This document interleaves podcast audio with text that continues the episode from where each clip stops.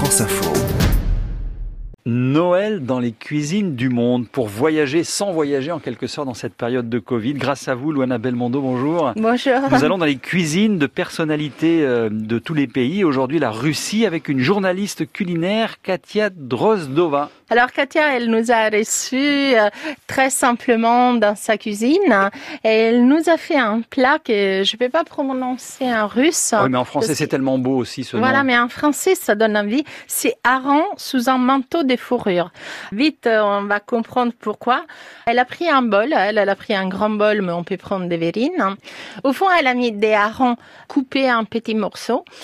Après, par-dessus, elle a rajouté une petite couche de mayonnaise. Mayonnaise faite maison, elle le dit dans la vidéo. hein. Ah oui, et Ouais, d'ailleurs, euh, une belle mayonnaise qu'il tient bien. Des pommes de terre euh, type euh, Charlotte qui ont été cuites à l'eau et râpées. Après, encore un peu de... Alors attention, hein, je vous fais peur, mais il y a de la mayonnaise à chaque Oui, couche. mais c'est très très léger la mayonnaise. Elle, elle étale ça très finement avec une cuillère, oui. Absolument. Des carottes aussi cuites. Moi, je pensais qu'elles étaient crues et en fait, elles sont cuites. Elle a rajouté aussi donc euh, des œufs durs écrasés. Donc, elle les a Des miettes écrasés. d'œufs durs, c'est très oui, beau, oui. et C'est magnifique.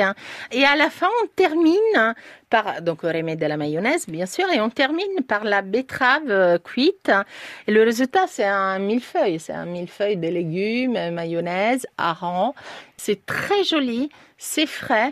Euh, Il faut laisser reposer avant de le manger quand même. Elle dit trois heures si on n'a pas le temps, mais autrement, elle dit un jour avant, Ah oui, c'est encore veille. meilleur. Oui. Et au moment de servir, on cisèle par-dessus de la ciboule. euh, et- Par-dessus, donc pour manger ce hareng sous un manteau de fourrure. Ça Ouais, donne envie, hein. c'est un plat de Noël ça. comme oui. un plat de fête à découvrir, donc plat russe, à découvrir sur la vidéo euh, franceinfo.fr et Facebook avec vous, Luana Belmondo, et avec euh, la journaliste culinaire russe. Merci. Merci à vous.